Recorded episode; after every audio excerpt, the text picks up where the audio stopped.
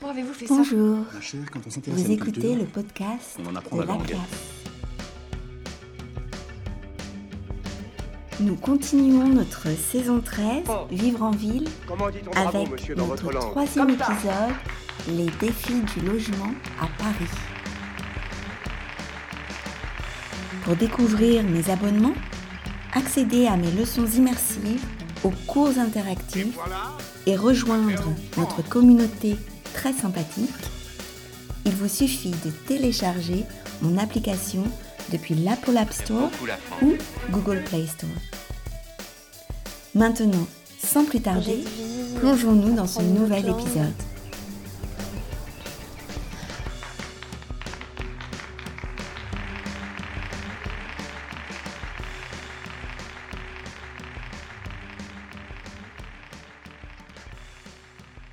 Bonjour à toutes et à tous. Nous voici de retour pour un nouvel épisode de notre podcast. Après avoir parlé de la vie urbaine, des transports en commun lors de nos précédents épisodes, nous plongeons aujourd'hui dans un tout autre défi urbain, celui du logement à Paris. En effet, au cœur de cette métropole, la quête d'un toit abordable pour les jeunes est souvent tumultueuse. Vivre dans une grande ville comme Paris peut être à la fois exaltant et complexe pour les jeunes en quête de logement. Les petites chambres de bonne, bien que pleines de charme, sont souvent exiguës. Imaginez-vous par exemple dans un espace de 9 mètres carrés, partageant votre salle de bain avec plusieurs locataires, tout cela pour un loyer élevé.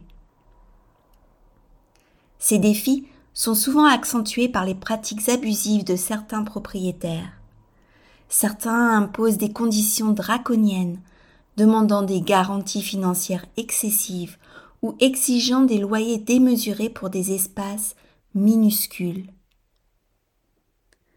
En 2019, en moyenne, une chambre de 12 mètres carrés se louait à 565 euros par mois, tandis qu'un studio de 22 mètres carrés coûtait environ 863 euros par mois. Cependant, il existe des solutions alternatives. La colocation entre étudiants ou entre jeunes travailleurs est devenue une option prisée. En partageant un appartement, les coûts sont divisés, permettant aux jeunes de bénéficier de logements plus spacieux tout en limitant les dépenses. Par exemple, plusieurs amis peuvent louer un appartement à plusieurs chambres pour réduire le coût individuel.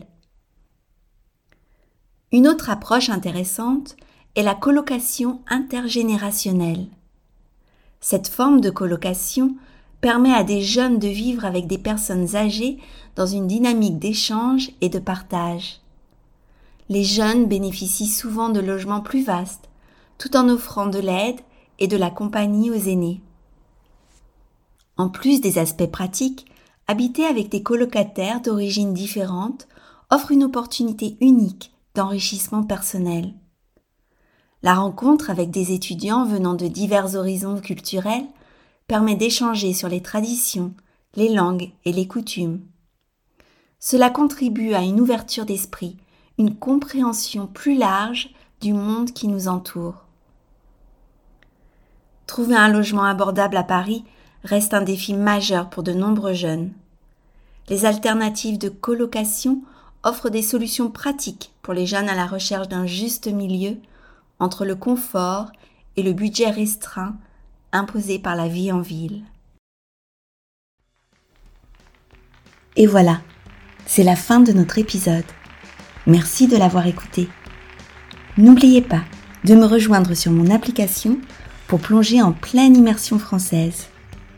À très bientôt pour de nouvelles aventures linguistiques.